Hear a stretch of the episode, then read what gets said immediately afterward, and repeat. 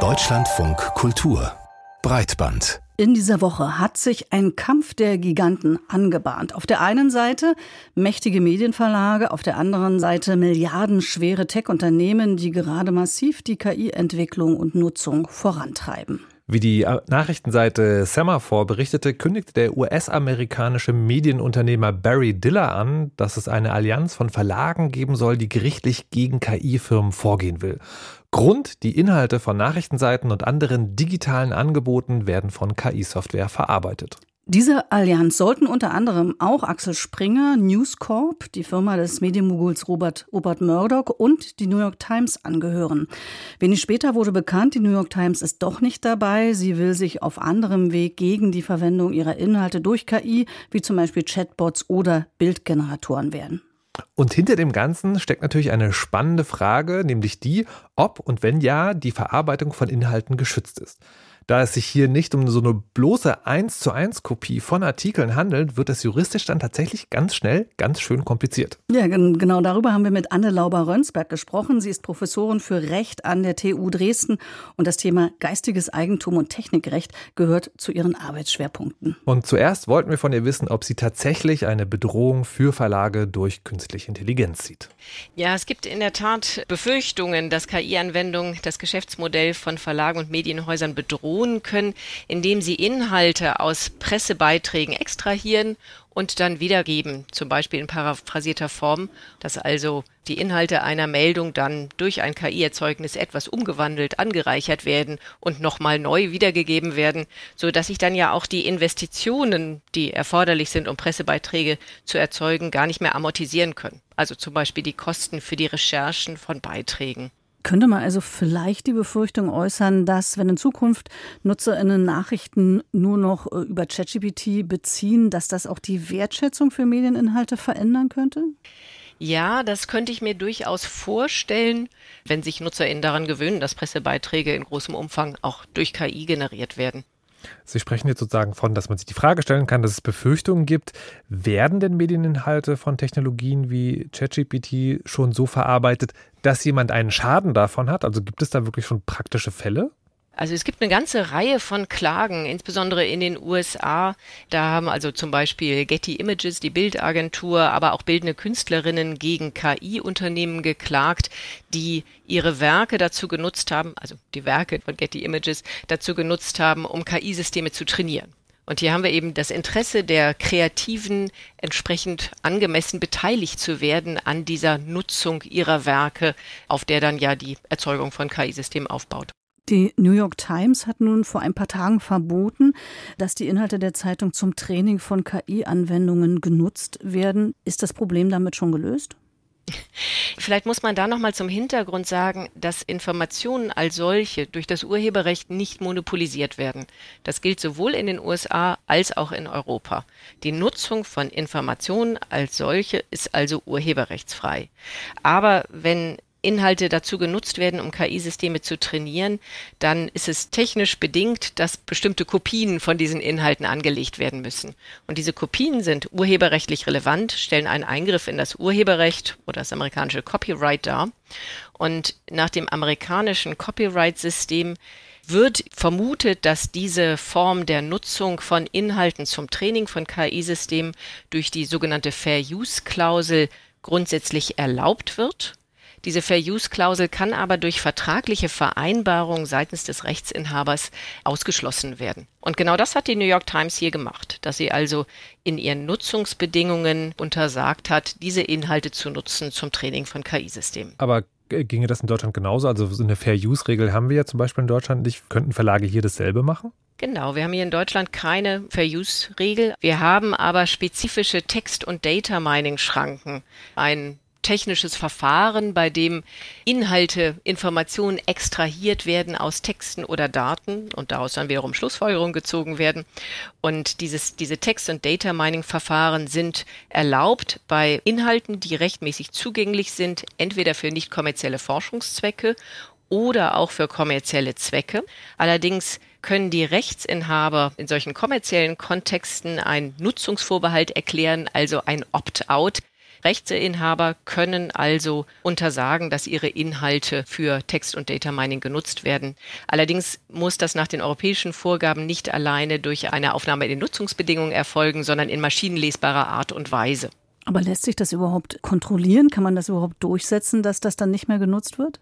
Ja, das habe ich mich insbesondere auch bei dem New York Times-Fall gefragt, denn ähm, häufig lässt sich ja im Nachhinein nicht mehr nachvollziehen, anhand welcher Trainingsdaten ein KI-System trainiert wurde sodass natürlich diese vertragliche Vereinbarung häufig ins Leere laufen könnte. Es gibt nun gerade in Europa Versuche, dem entgegenzuwirken durch sogenannte Transparenzpflichten, die in das neue KI-Gesetz aufgenommen werden sollen, das gerade auf europäischer Ebene verhandelt wird. Da gibt es den Vorschlag, eine Transparenzpflicht vorzusehen, dass also Ersteller von KI-Systemen angeben müssen, inwieweit sie urheberrechtlich geschützte Werke als Trainingsdaten verwendet haben. Das wäre eine Möglichkeit. Aber auch hier stellt sich natürlich die Frage, ja, inwieweit solche Transparenzpflichten wirklich dann überprüft werden können. Können Sie vielleicht ganz kurz erklären, wie das praktisch umgesetzt wird, wie man sich das vorstellen muss? Weil Trainingsdaten werden ja einfach normalerweise dadurch eingesammelt, indem man das Web einfach sozusagen ausliest. Und wenn jetzt ein Medienhaus irgendwo hinschreibt, wir wollen das aber nicht, wie sehen die KI-Firmen das dann? Also wie ist diese mhm. Kommunikation? Wie weiß man, hier, darf, hier dürfen keine Trainingsdaten benutzt werden? Ja, also die Konzeption des europäischen Rechts sieht so aus, dass, wie gesagt, dieses Opt-out in maschinenlesbarer Form erklärt werden muss bei Inhalten, die im Internet zugänglich sind. Das heißt also wirklich über den HTML-Code der Seite eine entsprechende Information eingefügt werden muss, so dass also diese Webcrawler, diese Programme, die das Internet durchsuchen, auf Inhalte zur Kenntnis nehmen können, dass diese Inhalte nicht mit einbezogen werden sollen. Da geht es doch um die Robots.txt, oder? Die man auf Webseiten Genau, die Robots.txt, genau. Wie wirksam so ein technisches Opt-out ist oder ob dann eben ein Unternehmen seine Crawler auch so programmieren kann, dass man diese Robot.txt nicht zur Kenntnis nimmt. Das geht. Genau. Ja. Seitens der Verlagsvertreter wurde mir als Problematik vorgetragen, dass dieses Opt-out im Robert TXT zu undifferenziert sei, dass man hier also nicht nur ein Text- und Data Mining, also Erfassung von ja. Daten mit Text und Data Mining ausschließe, sondern zum Beispiel auch die Indexierung durch Suchmaschinen. Dass es mhm. also sozusagen alles oder nichts ist und Verlagshäuser natürlich gerne zwar sichtbar sind und von Suchmaschinen indexiert werden, aber eben Text- und Data Mining untersagen möchten und dass diese differenzierte Lösung im Moment jedenfalls technisch nicht möglich ist, aber hier wird wohl auch an einem Industriestandard gearbeitet. Also nach meinem Verständnis ist es, äh, korrigieren Sie mich, ist es eine juristische Sperre, die man vorsetzt, also eine Willensbekundung, aber es hat keinen technischen Effekt im Sinne von Code. Ja, also es muss in, genau, diese Willensbekundung muss in maschinenlesbarer ja. Form erfolgen. Das ist die Voraussetzung mhm. und da sagt man eben allgemein in der Robert.txt-Datei. Aber es ist in der Tat keine wirklich technische Sperre. Das ist aber, denke ich, einer der Punkte, in denen wir wahrscheinlich würde ich vermuten, in den nächsten Monaten eine Entwicklung sehen werden, weil das der Dreh- und Angelpunkt ist. In dem Moment, wo Verlagshäuser sich selbst schützen können durch wirksame und auch differenziert zuschneidbare Opt-out-Möglichkeiten, brauchen wir keine gesetzliche Regulierung. Es geht darum, die Nutzung von Inhalten, sagen wir mal, zu kontrollieren und auch zu schützen. Aber wessen Rechte sind hier eigentlich betroffen? Geht es um die JournalistInnen, die Texte schreiben oder um die KünstlerInnen, die Grafiken erstellen? Oder geht es um die Verlage, die solche Inhalte verbreiten? Ich denke, alle die von Ihnen genannten Personen oder Institutionen sind betroffen. Also in der Tat die Kreativen, also die JournalistInnen mit ihren Urheberrechten, äh, PressefotografInnen oder natürlich bildende Künstlerinnen und andererseits auch die Verlage, die zwar nicht über eigene Urheberrechte verfügen, aber über Leistungsschutzrechte für Presseverleger, über Datenbankherstellerrechte und über von den Kreativen abgeleitete Rechte. Und diese Rechte werden alle verletzt oder ist das Problem eher, man kann das gar nicht so genau sagen, weil diese Rechte nicht in der Zeit geschrieben wurden, wo es KI schon gab? Ja, also wir haben in der Tat hier eine ganz große Rechtsunsicherheit, sowohl in den USA als auch in Europa. Wie gesagt, in den USA dreht sich die rechtliche Diskussion darum, ob die Nutzung von Inhalten für das Training von KI-Systemen durch diese Fair-Use-Klausel gedeckt ist, soweit der Rechteinhaber das nicht ausschließt, wie jetzt im Fall der New York Times.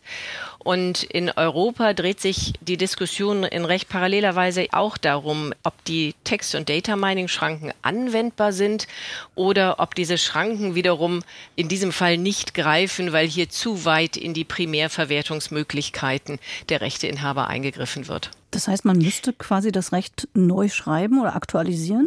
Ja, oder wünschenswert wäre jedenfalls erstmal, dass wir Präzedenzentscheidungen hätten, sowohl in den USA als auch in Europa. Und letztlich lässt sich die Frage, ob das Recht angepasst werden müsste, erst dann beantworten.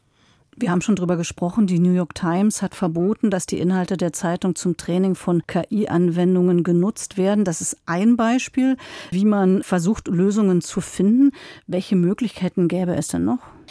Ein anderes Beispiel wären Vereinbarungen, zum Beispiel von Verlagshäusern mit Tech-Unternehmen. Da haben wir auch ein Beispiel, dass die Nachrichtenagentur, die Associated Press AP, mit OpenAI eine Vereinbarung geschlossen hat, wonach die Nachrichtenmeldungen von AP durch OpenAI zum Training von KI-Systemen genutzt werden können.